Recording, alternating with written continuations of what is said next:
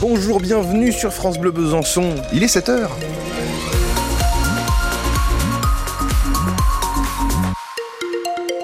7h, l'heure du journal avec vous, Anne Fauvarc. On commence par la météo. Oui, avec euh, un petit tour et puis s'en va. Le soleil nous boude déjà, le ciel restera couvert hein, aujourd'hui, mais il fera sec. Les températures restent élevées pour la saison. 11 pour la maximale cet après-midi, ce sera à Lons-le-Saunier. Ce matin, on a déjà 7 degrés par exemple à Besançon et 9 même à Vesoul. Météo complète juste après les infos. 24 communes du Jura décrochent le label Village d'avenir, mesure phare du plan France Ruralité. Village d'avenir concerne les communes de moins de 3500 habitants, classés peu denses ou très peu denses au sens de l'INSEE. À la clé, la possibilité de se faire aider par un chargé de projet, mais aussi des aides financières. Une bonne nouvelle pour le maire danois au sud-ouest de Dole, Christian Lagalis. La municipalité a en effet plusieurs projets en tête. La boulangerie a fermé ses portes et l'ancien fournil, qui était devenu une friche artisanale, va être rénové pour en faire un lieu commercial. L'idée n'étant pas de faire un commerce à temps plein, on va faire appel à des commerçants euh, nomades qui viendront une fois par semaine. On leur laissera la disponibilité du local. L'idée, c'est d'avoir un jour un poissonnier, un jour un fromager, un jour, etc. Dans cette boulangerie, il n'y avait pas qu'un fournil, il y avait un logement et un magasin. Donc l'idée, c'est de rénover le bâtiment pour en faire deux logements locatifs. Nous avons un peu plus loin un, un city-stade et une grande place autour avec l'atelier communal où se tiennent des manifestations. Mais c'est un espace nu. Donc l'idée, c'est de l'aménager, planter des arbres, toujours dans le cadre de la transition énergétique également. Hein. Donc vous voyez, il y a plein de projets. 36 communes sont également labellisées en Haute-Saône, 15 dans le Doubs et 25 dans le territoire de Belfort.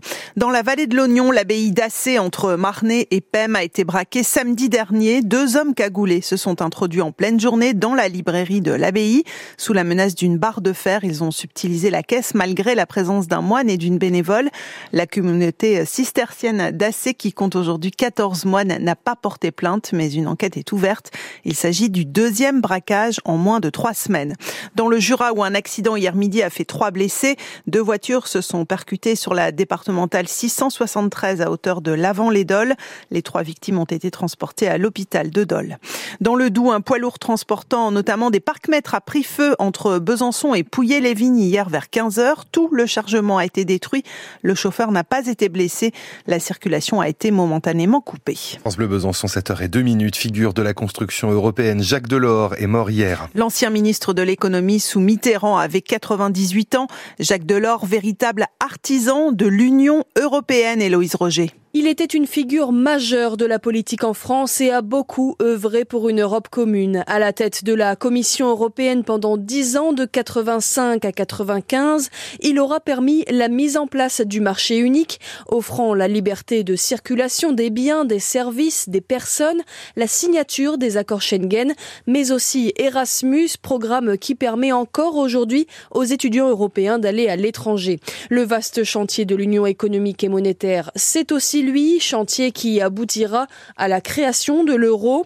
En 1995, alors favori des sondages pour l'élection présidentielle, il douche les espoirs de la gauche en refusant de se présenter. Grand moment de télévision regardé par 13 millions de téléspectateurs. Un renoncement qui met fin à son parcours politique. Ces dernières années, il est revenu sur cette séquence évoquant une part de regret.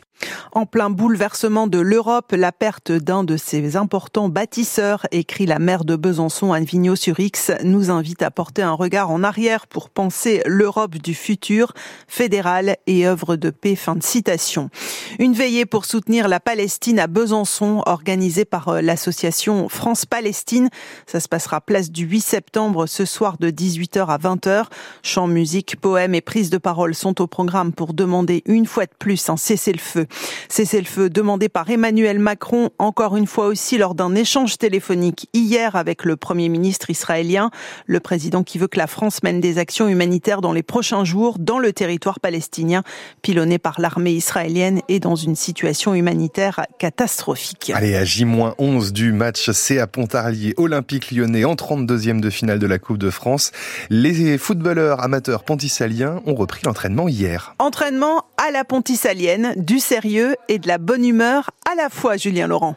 avec notamment l'incontournable chambrage de vestiaire. Là, c'est sur la veste bariolée d'un des coéquipiers qui arrive du boulot. Qu'est-ce qu'il fait C'est carnaval ah, mais c'est un cadeau de t'es obligé de Mais une fois sur le terrain, retour aux choses sérieuses avec le discours de reprise du coach Jean-Luc Courtet. Bien doser aussi vos fêtes, Noël, on exagère un petit peu, euh, certains un petit peu beaucoup. Et puis là, bas il y a le Nouvel An. Mais le Nouvel An, ça revient toutes les années. Euh, un Olympique lyonnais, ça revient une fois de temps en temps. Donc savoir que bah, ce Nouvel An-là, on peut faire euh, tranquille parce que bah, on va se préparer pour un match de haute intensité et devant bah, un stade à guichet fermé. Voilà les gars. Et message reçu, a priori, confirme par exemple Maxime Bonnet, le milieu de terrain formé au club pontisalien. Ouais, c'est vrai qu'on n'a jamais été aussi content de venir à l'entraînement, surtout entre Noël et le Nouvel An, quand on a essayé de justement par rapport à ces fêtes, etc. Euh, on va faire un peu moins fort que d'habitude, mais euh, on va faire sûrement un match comme ça dans sa vie, euh, ou deux ou trois, pas plus. Donc on va se préparer correctement. Tous les ans, il y a toujours des exploits, donc pourquoi pas nous cette année en tout cas. Le CAP Foot jouera un match amical ce samedi, en plus de ses 6 à 7 entraînements au total programmés jusqu'à son duel tant attendu face à l'OL le 7 janvier. Pontarlier-Lyon, un match à vivre en direct et en intégralité sur France Bleu Besançon. En attendant, match amical donc samedi 30 décembre à 11h à Saint-Vite contre Louan Cuiseau.